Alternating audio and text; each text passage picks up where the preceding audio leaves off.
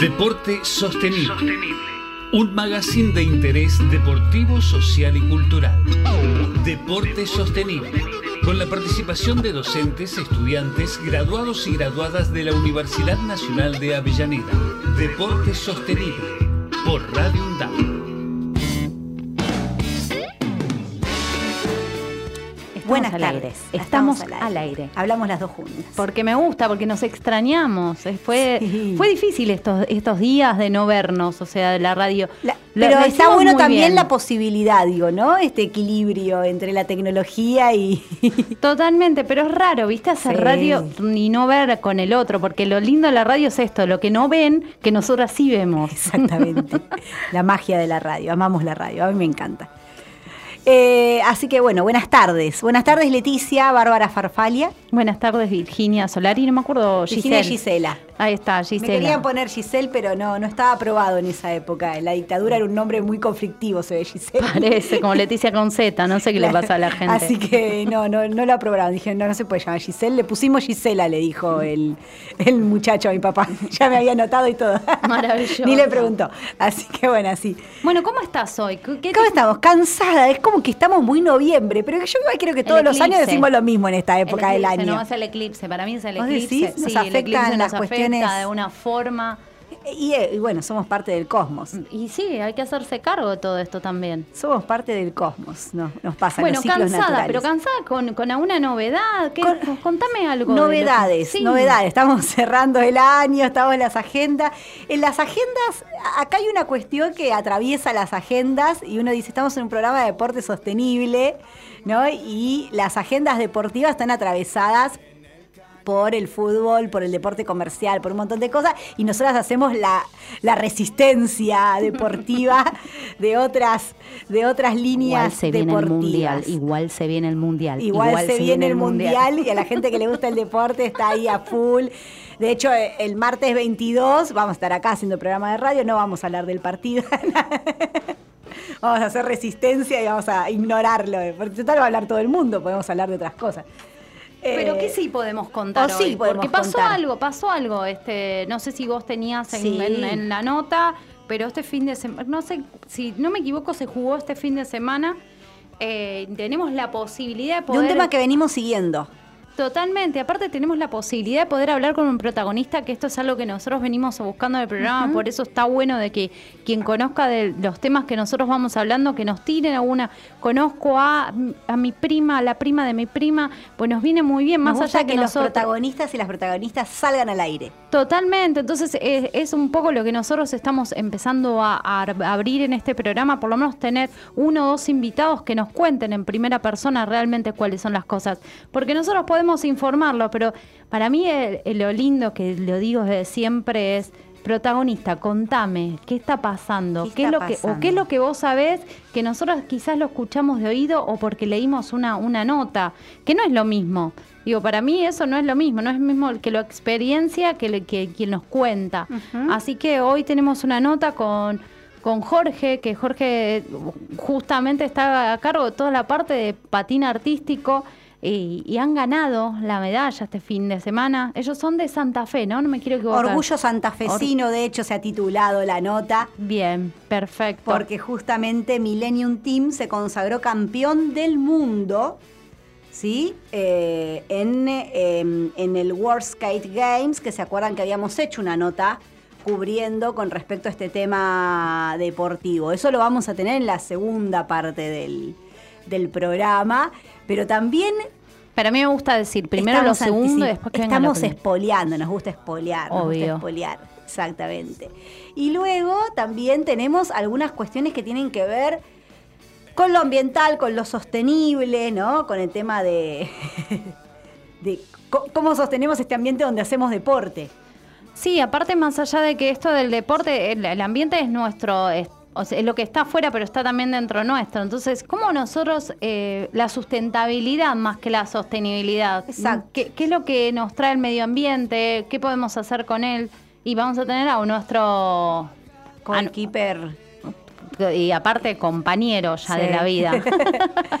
y aparte estudié, eh, no, no estudiante, no iba a decir estudiante de acá de esta universidad, no, eh, maestrando en eh, desarrollo territorial y urbano de UNCI y UNDAP, sí, desde doble titulación de las dos universidades, para hablar sobre un tema que tiene que ver por qué, y lo vamos a relacionar con el torneo de también de skate y con muchas cuestiones. Hoy estaba también escuchando unas entrevistas de TCC4 a un club de barrio y aparecía el tema de los sponsors, ¿no? Porque muchas veces para poder financiar el deporte es necesario que alguien te banque, ¿no? Que alguien ponga, que alguien ponga ahí la plata para que te banquen los sponsors y ahí las empresas eh, y muchas organizaciones, digamos, de, buena voluntad, digo, en el club de barrio pasa, en general es más que nada, bueno, queremos bancar al club de barrio y van y... Pero después también en, en los deportes en general aparece esta cuestión de la empresa involucrada con la cuestión deportiva, con el sponsoreo, que es una publicidad para la empresa, es una forma de sostenerse el deporte. Y después se van entramando en algunas cuestiones algunos temas de legislaciones. Y Leticia en las charlas de producción nos suele hacer preguntas. Y ayer, eh, el- el- ayer no, este fin de semana surgió con una pregunta y dice, che, ¿qué es esto de las empresas B? Y yo les digo que en este programa también hemos trabajado temas de nutrición, empiecen a prestar atención en muchas etiquetas de productos, principalmente para quienes consumimos eh, productos tal vez eh, incluso no, no de las marcas más conocidas, pero hay algunas que sí, que, que van a ver que tiene una etiquetita que dice empresa B certificada, ¿no? Empresa B certificada. ¿Qué es esto de empresa B certificada? Bueno, una de las empresas, vamos a tirar nombres, una de las empresas de... Hay dos empresas de agua que yo doy fe que son empresas B. Una es de agua mineral Ajá. y la otra es una- eh, son los purificadores. Ajá. O sea, purificador de PSA es una empresa que hace, B uno, sí, hace un año está certificada como empresa B y la otra empresa es eh, Villavicencio, Está también certificada, como, empresa, como empresa. Sí, yo estaba pensando en una marca de aderezos que, que se ha difundido bastante, que es Aritza, que también está certificada. Ya que estamos nosotros, contamos, total, son productos. Después hay productos también agroecológicos que yo consumo, que se, se llaman las quinas, que consumo miel verdad, y todo, también sí, son sí, empresas sí. B, pero porque le empecé a prestar atención No, por esto, eh, ¿no? Estamos haciendo mucha publicidad, pero ahí el de la esquina yo quiero decir algo re importante para los que les gusta consumir mermelada. Tienen unas mermeladas sin azúcar, pero sin stevia, sin edulcorantes, sin nada, endulzadas con mosto de uva. La- Tremendas. pero tremendas, tremendas, tremendas. Eh, Pero tienen aún que otro aditivo, yo te la tiro porque hay gente que no lo puede consumir. Claro, que lo- hay que prestar atención, pero son sin- pero son sin TAC.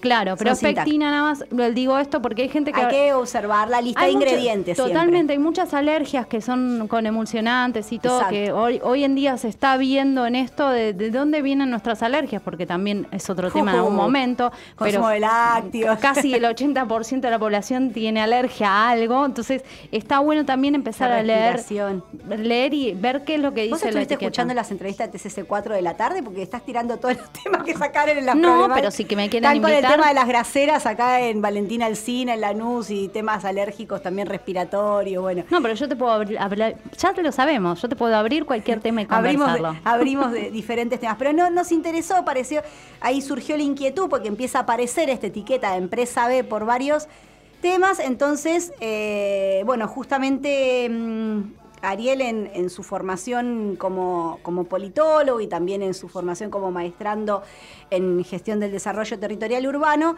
Estuvo investigando el tema, eh, por temas de trabajo también lo ha propuesto en, eh, en algunos eh, sectores, el tema de, de la certificación de empresas B, así que la idea es, después de la, de la tanta, preguntarle que nos cuente un poco más qué es lo de la empresa B. Y yo acá también tiro algo desde la comunicación, que también lo hemos planteado muchas veces acá en el, en el programa de radio, desde los inicios, que tiene que ver con un término que se utiliza incluso cuando se hace marketing en las redes, que es el, se utiliza, se habla del greenwashing, ¿no? El lavado verde, esta cuestión también de, eh, bueno, eh, eh, nos lavamos con, con esta cuestión de cosas verdes y tapamos otro, otras contaminaciones que estamos haciendo. Hay de todo un poco, ¿no? La idea no es tampoco mirar todo lo negativo, no pensar de que todo el mundo lo hace para tapar algo malo que está haciendo, pero sí es importante prestar atención ¿no? a estas cuestiones porque está bueno, por un lado, que, los temas ambientales estén en agenda, pero siempre estar ahí con el con el ojo crítico, recibiendo de buena manera propuestas que, hacen que, las empresas que son parte de esta comunidad de, la que, formamos parte, aparte empresa viene en su etimología de emprendimiento, de emprender una tarea, de emprender algo nuevo, ¿no? Eh, entonces, en ese sentido, es interesante cómo se emprende esa tarea. ¿Será sustentable esa tarea que emprendemos? ¿Será sostenible en el tiempo? económicamente, ambientalmente, qué características tenemos. Pero eh, eso lo vamos a charlar un poco con Ariel después de esta primera tanda que vamos a escuchar ahora. Radio UNDAD, docentes, no docentes y estudiantes tienen que decir. Radio UNDAD, la radio de la Universidad Nacional de Avellaneda. Radio UNDAB te quiere en el aire. Convocatoria 2023. Podés presentar tu propuesta de programa radial y contenidos en formato podcast. Ingresá a radio.undab.edu.ar para consultar las bases y condiciones. La convocatoria está abierta hasta el 31 de marzo de 2023. Vení y formá parte de la radio pública de la Universidad Nacional de Avellaneda. Década Empezamos a hablar antes que la UNDAB, pero nos pusimos nombre y apellido el 7 de mayo de 2012. Década. Sonar en unidad, compartir la palabra, mediar colectivamente. La década de Radio UNDAB es de cada uno de nosotros. Es de cada uno de nosotros. La década de Radio UNDAB es de cada uno de nosotros. La década de Radio UNDAB es de cada uno de nosotros. La conquista del tiempo. Somos viajeros. Sabemos cuándo salimos. Desconocemos a dónde llegamos. Tenemos inquietudes y necesitamos saber. La conquista del tiempo. La conquista del tiempo. Un programa realizado por estudiantes de la carrera de turismo de la UNDAP. Los martes de 16 a 17 horas. Por Radio UNDAP. Aruna, Asociación de Radiodifusoras Universitarias Nacionales Argentinas. Somos 63 radios en cada región del país. De este a oeste y de oeste a este. Somos radios universitarias. Somos plurales. De norte a sur y de sur a norte. Somos federales. Recorriendo todas las regiones. Somos Aruna. Todas las provincias. Comunicación Federal. Desde nuestras universidades. Somos Aruna.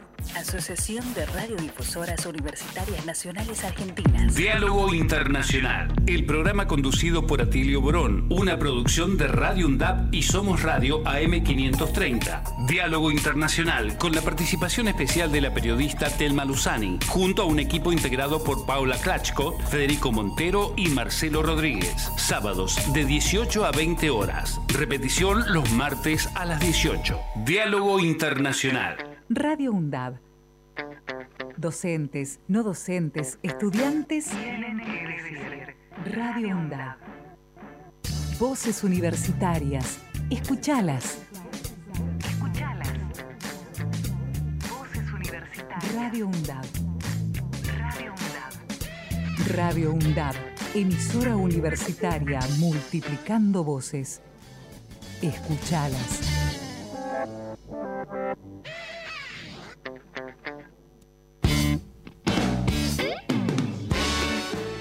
Muy bien, volvimos. Estamos aquí en esta segunda tarde, eh, segunda tarde, segunda tanda de Deporte Sostenible aquí en Radio UNDAV. Y como anticipábamos, estamos en comunicación telefónica con eh, Ariel Maidana, que es maestrando en, em, Desarrollo Territorial y Urbano y politólogo, y que ha trabajado dentro de su desarrollo profesional eh, con propuestas de, de empresas B y esto que empezamos a ver, contábamos, Ariel, primero te saludamos, ¿cómo estás? Hola, ¿cómo estás? ¿Cómo andás? Estamos acá con, Leticia. Y La, pregunta que y la duda que tenía Leticia era justamente, surgió en, el equipo de producción, nos pregunta, ¿qué es esto de las empresas B que empezamos a ver cada vez en más etiquetas, ¿no? Empezamos a ver cada vez en más etiquetas qué es una empresa B. Eso es una de las cuestiones o las dudas, ¿no? Porque cada vez parece que se está masificando más esta cuestión de las, eh, de las empresas B eh, nosotras nombrábamos, hicimos publicidad gratuita, eh, eh, Leti nombraba a la empresa de las quinas con respecto a las que tiene mermeladas y, y mieles. A Villavicencio, a Villavicencio, a PCA. PCA, Aritza, digamos. Esto es lo que tiene que ver con cuestiones del, del consumo, pero también hay en, en otros ámbitos. Pero, ¿qué es esto de una empresa B? Una empresa B, eh, primero aclarar que es una certificación privada. Eh, hay una organización privada que se llama The Lab, que es la que certifica a las empresas B, no, no es eh, un estatus legal. No es una política pública eh, a nivel de, de gobierno local o de de gobierno nacional, es algo internacional esto. Claro, es internacional. Algunos estados eh, tienen políticas eh, en relación con las empresas B o con empresas similares a las empresas B, pero técnicamente empresa B es una certificación privada. Ajá. Y Esto, perdón que te B- interrumpa, Ariel, eh, ¿también eh, eh, es parecido a la certificación de orgánico? Sería. ¿O te metí en un lío? Me parece que sí, sí y no, porque me parece que la certificación de orgánico es algo más específico que tiene que ver con la, con, con la forma en la que se producen los Ajá. alimentos y con que no contengan determinados... Eh, El pro- no ah, claro, yo apuntaba al tóxicos. proceso, no si lo de B era orgánico, está bien. No, hice una pregunta confusa, perdón. Claro, claro. Sí. Perdón, hice una pregunta confusa e interrumpí. Te dejo, te dejo avanzar. ¿Qué es una empresa B? ¿Qué es una empresa B y qué es este certificado, no? ¿Qué, qué es lo que habilita? Bien, una empresa B eh, es una empresa que no tiene solamente al lucro como objetivo. Tradicionalmente una empresa privada, eh, desde que existe el capitalismo, tiene como objetivo eh, el lucro, tener una ganancia sobre, la, sobre el dinero invertido. Los accionistas compran acciones esperando obtener un dividendo, un rendimiento financiero. Las empresas B son empresas que tienen ese objetivo porque son empresas con fines de lucro, pero además tienen otros objetivos que tienen que ver con el impacto en la comunidad y en los eh, stakeholders, digamos, en, los, empleados, en los clientes. Tiene que, tiene que haber una serie de beneficios para, eh, que, digamos, que se externalizan, que, van hacia la comunidad y también hacia eh, otros actores vinculados a la empresa que tradicionalmente no estaban en los objetivos de una empresa privada. Entonces, eh, lo que se busca es eh, tener un impacto positivo en el ambiente, en la sociedad, y esto tiene que ser incorporado en el estatuto de la empresa. No puede ser solamente una declaración de, intenciones, sino que eh, el- la, la gerencia de la empresa, digamos, la- la- las autoridades de la empresa tienen que regirse por estos objetivos como parte de su estatuto y cuando se los evalúa, se los evalúa por todo ese conjunto de objetivos, no solamente por cuánta plata ganaron en el trimestre, sino también eh, los otros impactos que obviamente son más difíciles de medir, ¿no? Pero eh, hay, hay una serie de indicadores que se pueden usar en relación con esto eh, y ahí sí hay una evaluación de procesos que podrías, esa parte sí tiene un poco que ver con, con, lo que sería una empresa que, que obtiene, o un productor que obtiene una certificación de orgánico porque se están evaluando procesos. Lo que pasa es que es algo mucho más amplio que, eh, que lo que se evalúa en el caso de, de- de una certificación de orgánico.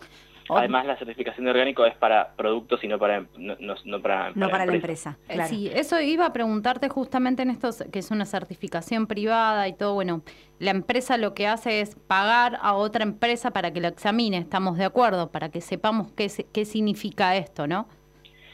Sí, sí, claro. La, eh, la B-Lab es una, es una organización sin fines de lucro, pero, pero privada, no, no depende de ningún estado, y cobra por, eh, por, por hacer la, la evaluación y, y otorgar la certificación. El precio que cobra depende de las características de la empresa. O sea, una empresa B va a tener que pagar más o menos según la cantidad de empleados que tenga y según otro- otras cuestiones de, de su, de- de- de su estructura. Bien, ¿y cuáles son los beneficios no solamente hacia nosotros, sino que la empresa sea una empresa B? En realidad, desde el punto de vista de la empresa, eh, el, beneficio tiene que ver más que nada, me, parece a mí, y, viendo cómo, suelen funcionar estas cosas, tiene que ver con la imagen. Me parece que la, la empresa, eh, al certificarse como empresa B, está demostrando que tiene un modelo de negocios más sustentable y, que tiene un impacto, eh, que no es una empresa depredadora, digamos, que lo único que quiere es ganar plata a cualquier costo externalizable y, eso obviamente eh, mejora la imagen de la empresa para con eh, la comunidad. Eh, yo, lo- yo creo que el principal incentivo que tienen que tienen muchas empresas es, es ese. Eh, ma- además de las buenas intenciones que puedan tener eh, los directivos de una empresa determinada o que tal vez su modo de producir eh, se ajusta bastante ya desde el principio en lo que en- a lo que a lo que es una empresa B y entonces eh, resulta conveniente ir a buscar la certificación. Hay empresas que, que tal vez tienen que hacer un cambio bastante grande para poder certificarse como B, pero hay otras que tal vez ya Ya lo vienen ya producen de esa practicando. forma. Claro. Claro. Solamente se necesitan certificar. Perfecto. Y ahí eh, yo hablaba en el bloque anterior, o, o me surgía esta duda de si esto podía ser utilizado como una estrategia de greenwashing, de- digamos, de, de lavado verde, eh, pero vos decís que ahí en la evaluación de resultados de la empresa tiene que estar eh, claramente visible de que realmente cumplieron estos objetivos de, sos- de Sí, en, sostenibilidad. teoría, en teoría sí. Después haría. eh, Echa la que ley, echa no- la no- trampa. no- claro, yo no no no eh, no puedo decir todas las empresas que se certifican realmente eh, tienen un impacto positivo en la comunidad y en todos Claro. los eh, stakeholders y, y- y en el ambiente. O sea, eh, tendría que hacer una certificación paralela para poder Hmm, saber eso. claro.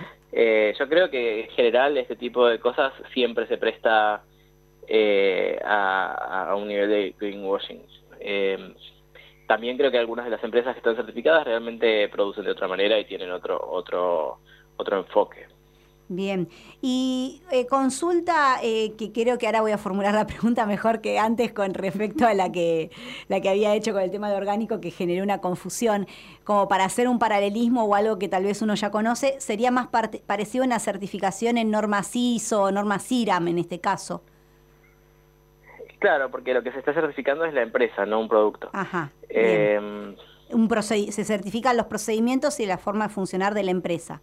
Claro, yo, yo la primera vez que escuché hablar de una empresa B fue hace, hace muchos años, eh, cuando, eh, co- comento para quienes no conocen, Couchsurfing es una, una empresa que tiene un, sitio web eh, que permite a las personas alojarse en, en la casa de alguien cuando viajan gratis, como una forma de, de, digamos, de conocer gente del lugar y, también como cierta reciprocidad, ¿no? No es que no- no hay un sistema, o no había al menos eh, al principio un sistema de, de- de- de equivalencia en cuánta gente alojo yo y cuánta gente se aloja en mi casa eh, y en cuántos lugares me alojo después, sino una especie de cuestión solidaria de, bueno, si viene gente de viaje a mi ciudad, yo tengo lugar, puedo alojarla y después cuando yo viajo alguien me va a alojar a mí.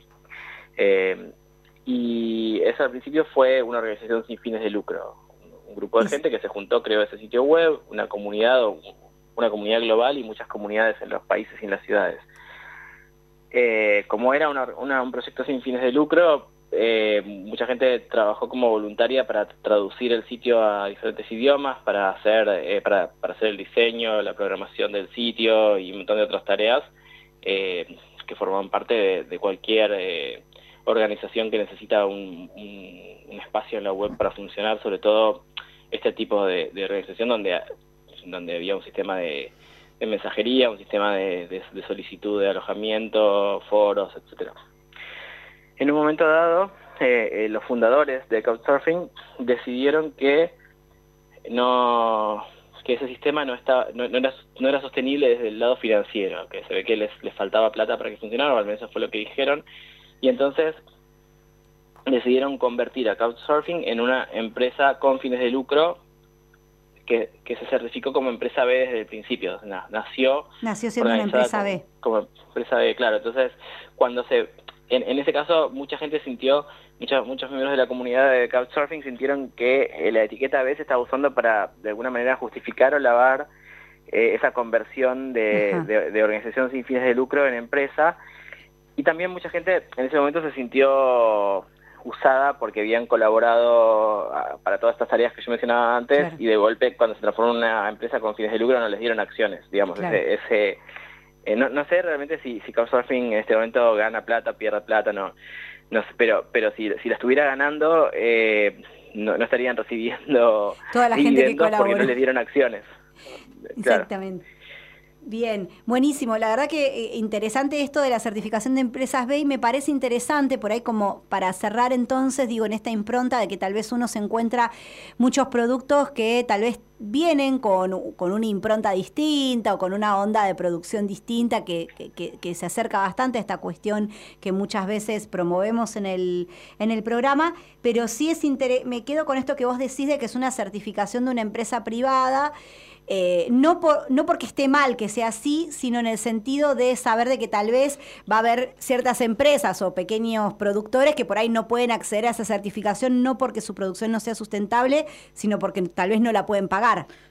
No, pero por ejemplo, perdón que me interpreta, ¿cómo están? Eh, estuve leyendo algunas cosas que también hay, hay pymes que realmente participan, porque es como dijo Ariel. Pero la pueden por- pagar. claro, pero por la cantidad de Claro. empleados que tiene, o sea, y también es el arreglo que vos haces con esta empresa que te va a certificar, porque Claro, si realmente la empresa que te va a certificar ve que vos sos una, una empresa B y que tenés la disponibilidad del dinero X, está, o sea, vos, Se puede- vos al inicio de, de tu empresa hay todo, o sea, Se lo que pasa que flexi- Esa era mi duda que tenía. hay que hablarlo como muchísimo más. Es como es, es con respecto a esto de que uno va haciendo el armado. Claro. Vos vas con la idea de ser una empresa B. Pero te tenés que postular, tenés que ir a buscar ser una empresa B, no te van a venir a buscar. Totalmente, eso. O sea, vos vas a ir a buscar y te dicen, bueno, sale tanto, vos podés, no podés, y ahí es lo que vos vas haciendo y vas mejorando tu calidad hasta tener ese compromiso siendo una empresa B. Perdón, me metí con esto en esta reflexión de tu, de escucharte a vos, Ariel.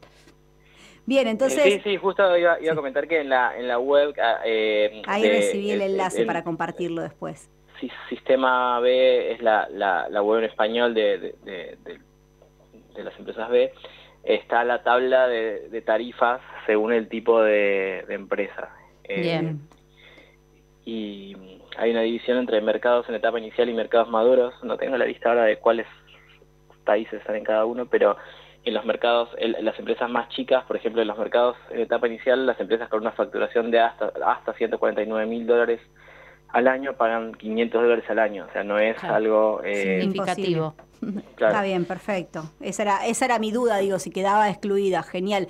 Bueno, aprendimos algo nuevo. Sabemos qué son las empresas B y tenemos, nos dejamos tarea nosotras, Ariel, para, para buscar como equipo. Vamos a buscar, ya, ya lo veníamos charlando previo a tu entrevista, vamos a buscar si hay empresas B relacionadas a temas del deporte que nos atraviesa acá como temática del, del programa. Vamos a investigar Sí. un poco sobre el tema. Y si no es eso también, perdón, que Si no fundamos una. la- claro, la empresa B, o sea, por lo que yo tenía ent- entendido, también tiene algo que ver con la responsabilidad empresarial, ¿no? O sea, hay ahí como un, una vista. Entonces, quizás hay muchas empresas dentro de los deportes que tienen esta responsabilidad empresarial y, y no están vistas o no tienen a la vista de ser una empresa B. Y nosotros po- poder proponérselos está muy bueno también. Así que muchas gracias por esta información creo que para mí es para, para sumar al desarrollo, así que gracias Ariel por, y por tu tiempo, porque hay que valorarlo también al tiempo y entregarnos tu sabiduría. Gracias a ustedes. Muchísimas gracias. Y nos vamos escuchando ahora un tema de arbolito del agua.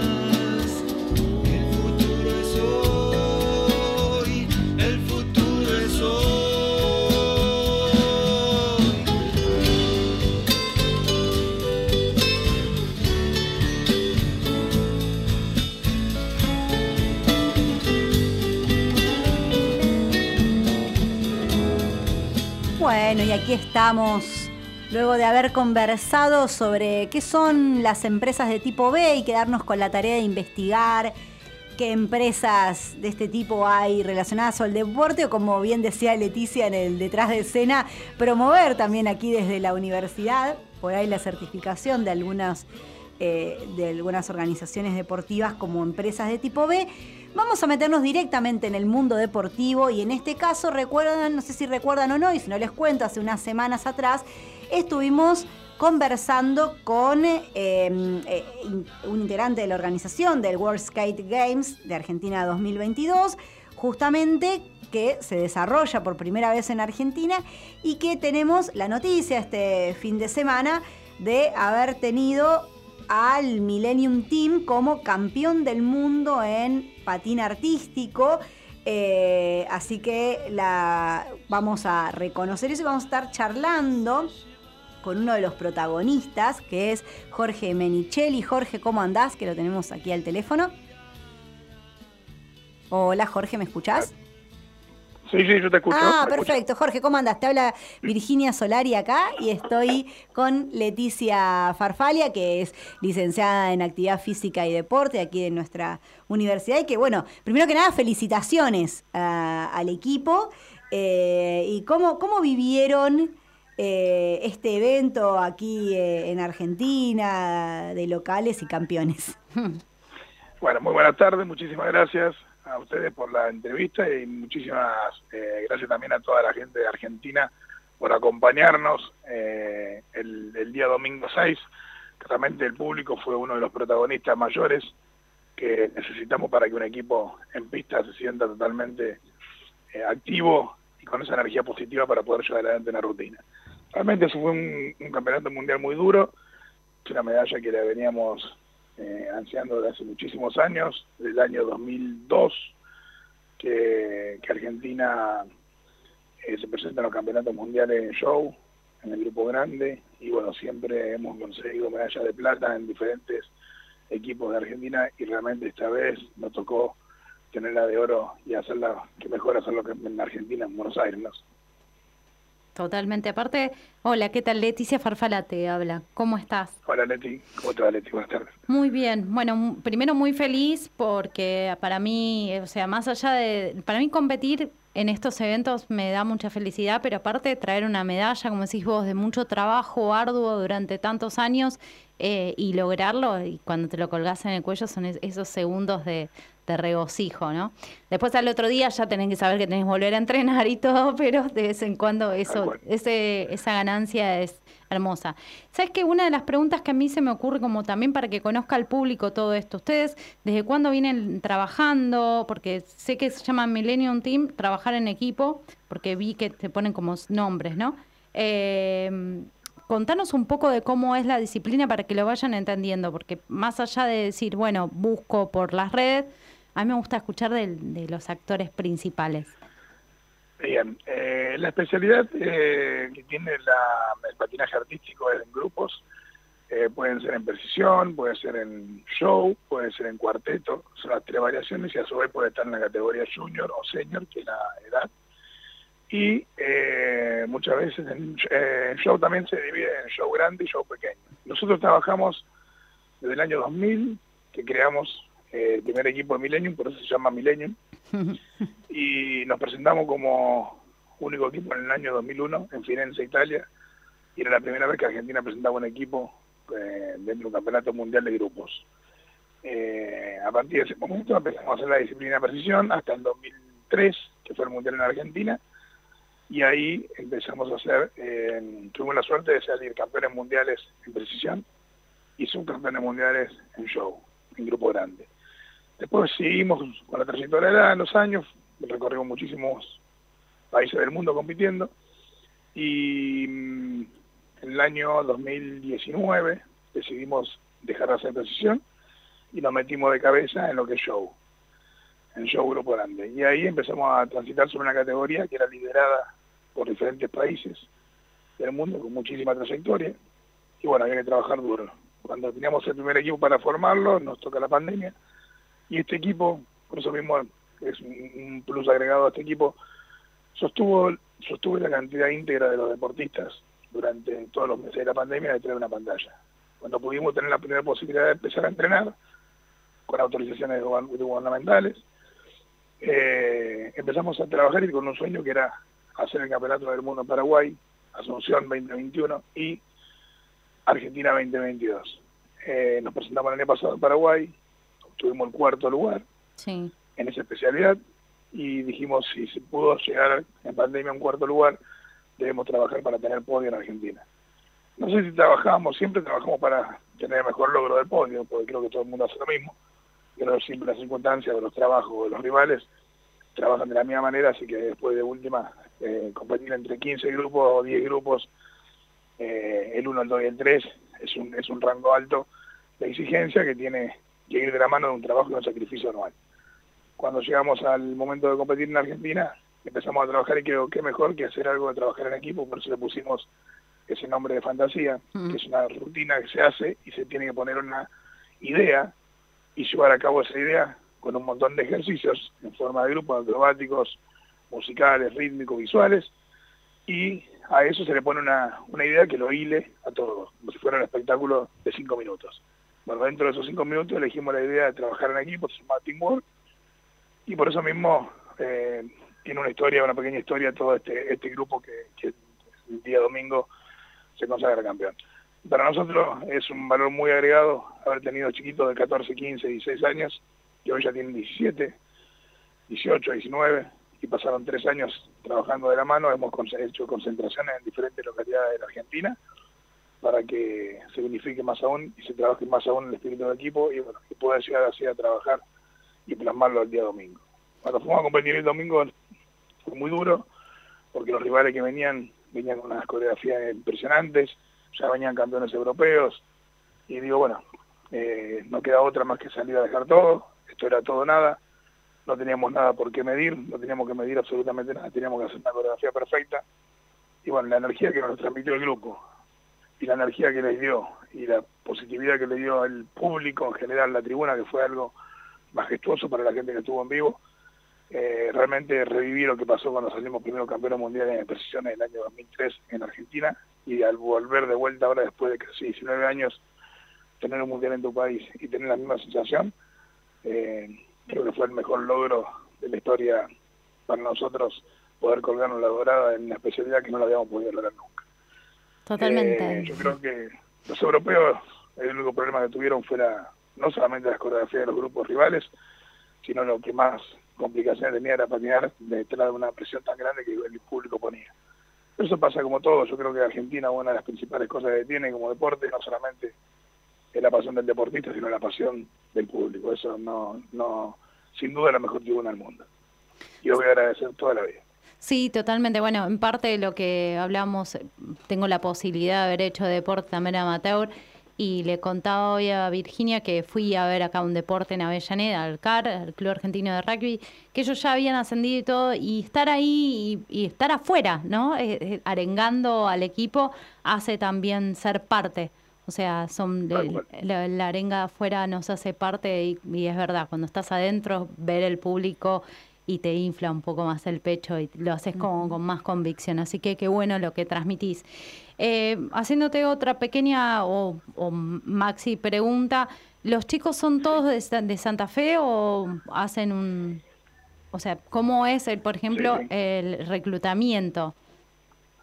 Nosotros, eh, Milenio es de la provincia de Santa Fe, Yo soy de la localidad de Venado Tuerto, al sur de la provincia, Sí. Y tengo una pista eh, que hemos hecho una especie de concesión con un club desde hace el 2010, porque hasta el 2010 alquilamos pistas en diferentes partes de la provincia, y a partir del 2010 tenemos una pista particular, y esa pista tiene que tener una dimensión de 50 por 25 para poder llevar adelante la disciplina, porque eso te lo exige el, el reglamento. ¿no?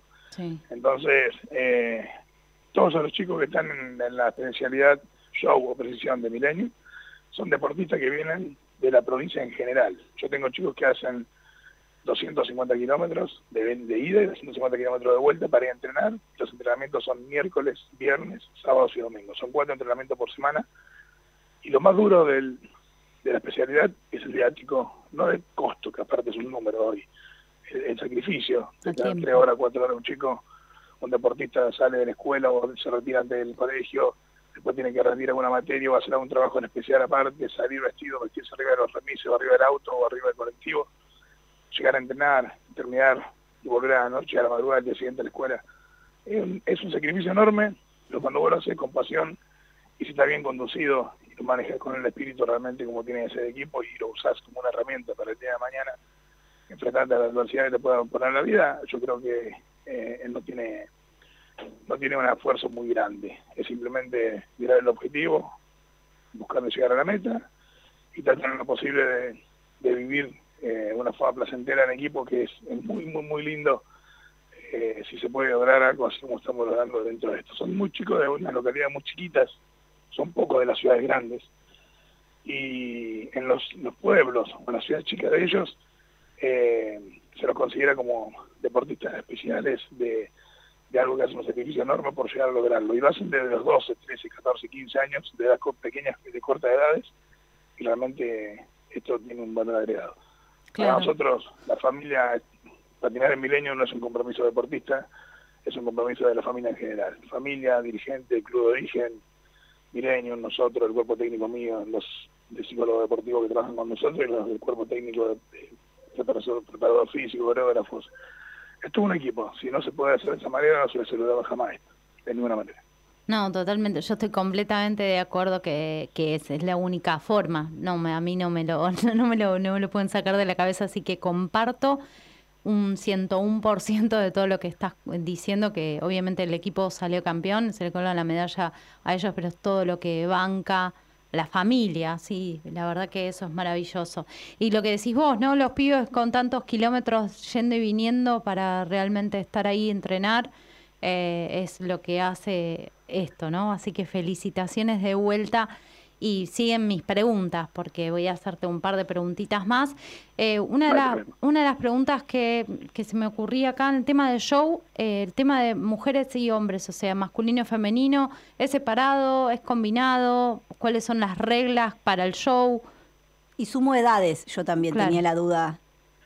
Mira, eh, tenés que tener mayor de 13 años, o dos años cumplidos. Eh, es eh, puede ser tanto sea dama como caballeros, masculino o femenino, eso no hay problema, se puede hacer mixto. Eh, obvio que la disciplina siempre amerita tener un 95% de femenino y un 5% de caballero.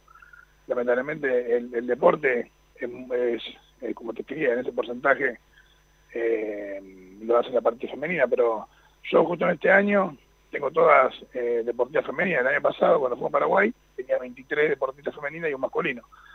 Eh, eso es mixto, no hay problema. Lo que sí es toda la interpretación y la idea que uno elija, no sé.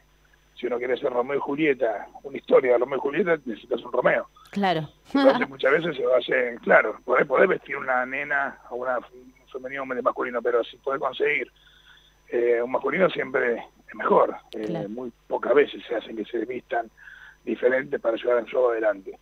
Eh, pero te quiero decir que como se realizan ideas y, y según la idea que se toca en el año, pasado, teníamos un principal y después teníamos un grupo de personas atrás del principal. Y bueno, ese principal era un, era era un- justamente que es el coreógrafo nuestro de hoy, estuvo peleando dentro del equipo, era un animal. Pero bueno, eh, hoy por hoy es mixto y se puede hacer tranquilamente eh, de esa manera el show o la precisión. Cualquier coreografía grupal se puede hacer mixta eh, dentro de la Confederación de Bola Skate. Jorge, te pregunto algo más personal, que me gusta siempre preguntar. ¿Cómo, ¿Cómo empieza tu relación con el deporte? ¿Cómo llega Jorge a relacionarse con, con esta disciplina? Eh, yo, te, te- te va a reír, pero bueno, yo empecé a los 6 años, tengo 52, empecé a los 6 años haciendo el deporte por eh, prescripción médica, eh, te sufría mucho de asma, eh, tenía muchos problemas de bronquios y bueno, respiración, continuamente con infecciones, PAF, en ese momento no existían los PAF, años 76, te imagínate.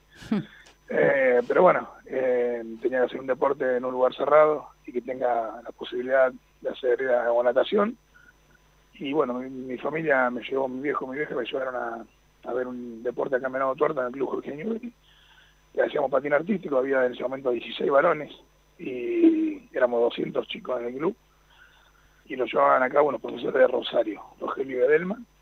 Yo fui alumno de ellos durante toda la vida y bueno, eh, les gustaba mucho el show a ellos, hacían un espectáculo que duraban nueve noches, como una especie de carnaval. Wow. Bueno, todo eso creo que nace el, el origen de tanto el show en la cabeza, ¿no?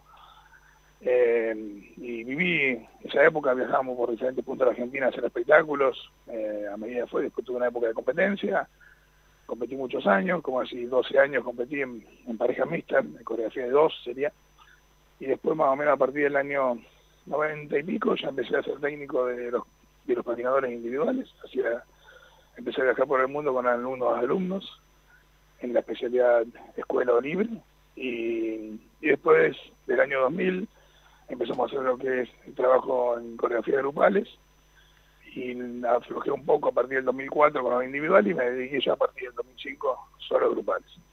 Y bueno, en esa trayectoria se ganaron muchísimas medallas, muchísimos logros, recorrimos el mundo con un montón de patinadores que el domingo estuvieron todos, fueron todos, el que no pudo ir estaba en la pantalla prendido. Y cómo será la edad que tengo y lo viejo que estoy, que eh, tengo del año 2003 chicas que se colgaron la medalla de oro y el domingo se la colgó la hija. Ah. La colgó la hija. Es algo que de la segunda generación tuve la suerte de estar en un campeonato del mundo en Argentina como tuvo la, la mamá y tuve la suerte de poder colgarse una medalla de oro o subir un podio, ¿no? Totalmente que, bueno, la- la edad No vamos de- a decir que estás viejo, envejecimiento activo se habla acá en la universidad, justamente. Pero no, me parece súper interesante la cantidad también que vos decías que en tu época, bueno, 13 varones en, eh, en el equipo, digo, eh, había muchos. y, y por ahí ahora es como que no se le da, digo, que hay mayor eh, tal vez eh, integración o apertura a estas cuestiones de, de, de- no dis- distinguir tanto con respecto a qué deporte para tal género y sin embargo por ahí ahí sigue habiendo un peso fuerte ahí de mujeres. No sé, Leti quería ahí hacer alguna pregunta más también. Sí, más de Algo como deportista amateur, me parece que viene la pregunta que le agarró una duda importante. Totalmente. O sea, como deportista amateur, porque todo, todo lo que vos decís, todo exactamente, yo lo viví, nada más que yo iba y pagaba mi cuota social, ¿no? Entonces, me, mi, mi pregunta era, ¿cómo se subvencionan eh, en el caso de los viajes a nivel mun- mundialista? Porque acá lo, lo tuvimos acá en Buenos Aires, uno puede gestionar un montón de formas, pero esto que contabas, Ya que viajar viajaba, haber- haber viajado ya del 2001, aparte yo lo anoté, dije 2001 con todo el bolonqui, igualmente lo venían haciendo. Eh, eso me gustaría saber, ¿cómo se subvencionaban en- para hacer estos viajes? Y ustedes. Mira, eh, acá sí apoyo económico hemos tenido siempre muy poco, porque mm, viste que es un deporte amateur y Mm. grupal. No es lo mismo tener un individual que una ciudad, o un gobernador, o un diputado, o un senador, o un dirigente político te puede dar un apoyo que el apoyo va directo a una sola persona, que vos te dan un apoyo, no sé, por ejemplo, vos pedís un apoyo, te dan 100 mil pesos y se lo dan a un solo deportista porque va como individual, pero también cuando vas a un grupo no te dan, son 20, 2 millones, 2 millones Claro. de pesos, te van dar 100 mil pesos, cuando vos lo dividís entre 20 no te alcanza para nada. Claro. Entonces, mira, como que siempre eso fue muy difícil. Eso fue más que todo, que cada deportista lo podía hacer en su comuna, en su medio municipio, hacer a ver qué se podía llegar a conseguir, que siempre eran el 1%, el 10%, el 1, el 2% de lo que se gasta. Total. Porque el mundial es caro, pero el año es más caro. No, total. Porque el viático de viajar desde Santa Fe a Casilda, que son 200 kilómetros, 225, cuatro veces por semana, tienes un número final mensual que es un, un- importante.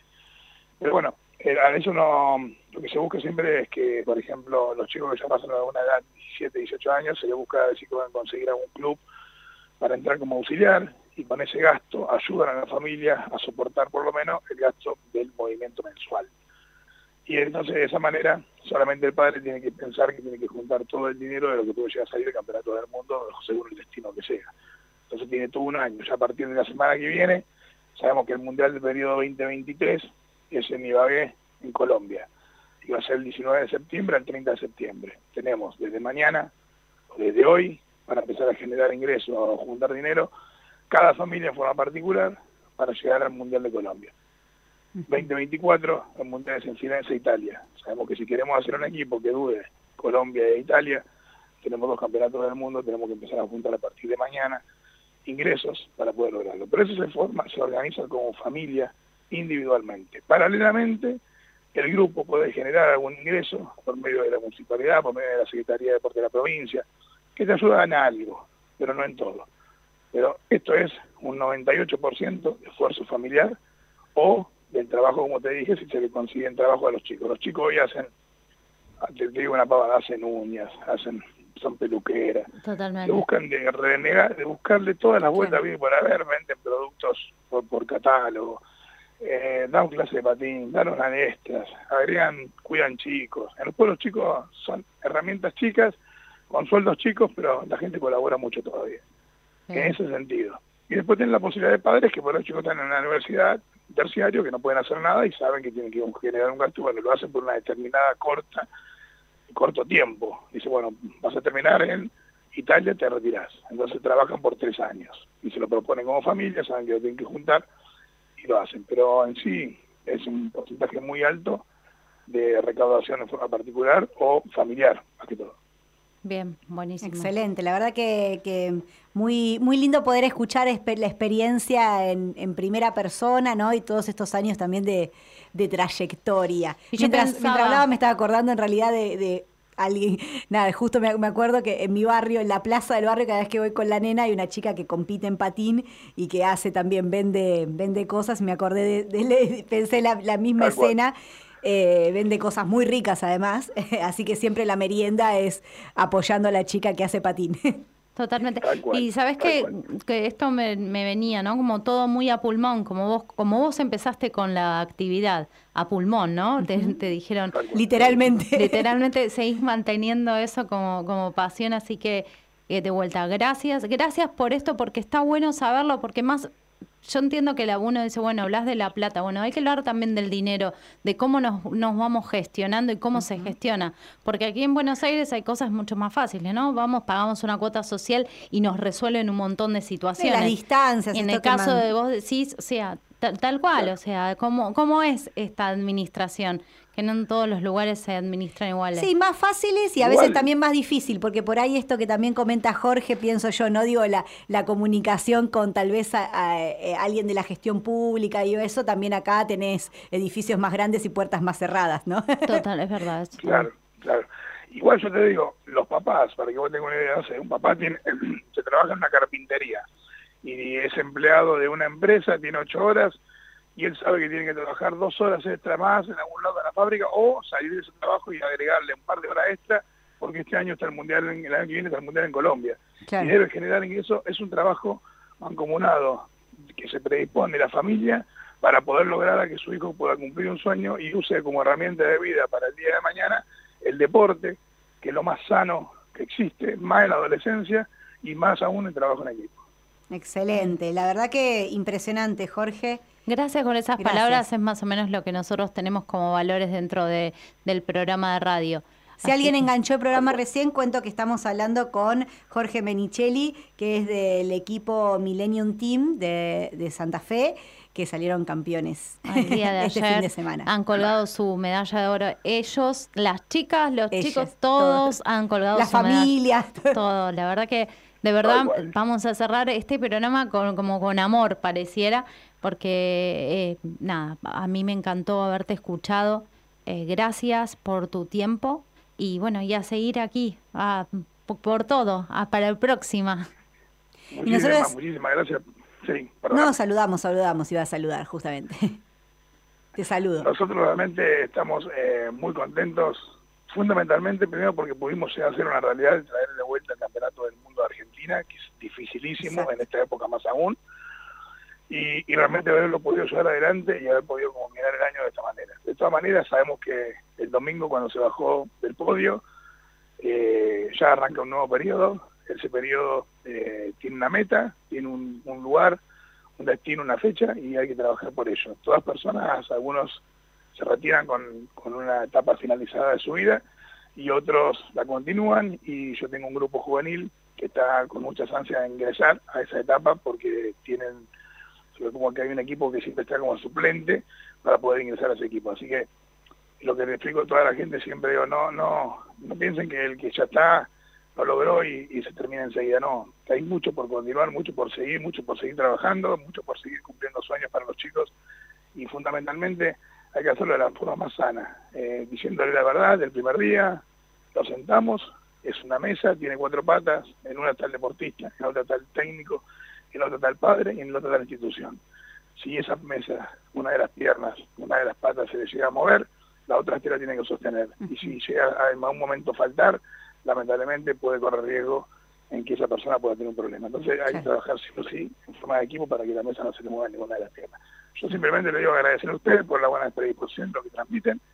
Sigan con eso, sigan continuamente porque a nosotros nos hace muy bien tener como deporte amateur una difusión de esta manera y tan amplia y con tanta sinceridad en el momento de la charla. Así que muchísimas gracias a ustedes, saludo a toda la audiencia y bueno, esta medalla es para todos ustedes, la compartimos con ustedes porque se lo merecen también. Ah, muchas gracias. Me siento ahí orgullosísima. Muchas gracias, Jorge. Y vamos ya llegando sobre el final del programa en esta conversación. Leti, ¿te quedaba algo? No, estoy súper agradecida. Súper agradecida, agradecemos entonces a esta entrevista a Mariana Banjay, que, que coordinó también ahí el contacto, bueno, aquí a Leticia que está eh, al aire, le mandamos saludos a Agustín Benítez, que está trabajando en otro lado para poder sostener las actividades La deportivas. pata, una de sus patas. Exactamente. Y por supuesto también a Matías Beli Basualdo que está en la operación técnica. Nos despedimos hasta el próximo martes. Chau, Beli. Chau, chau.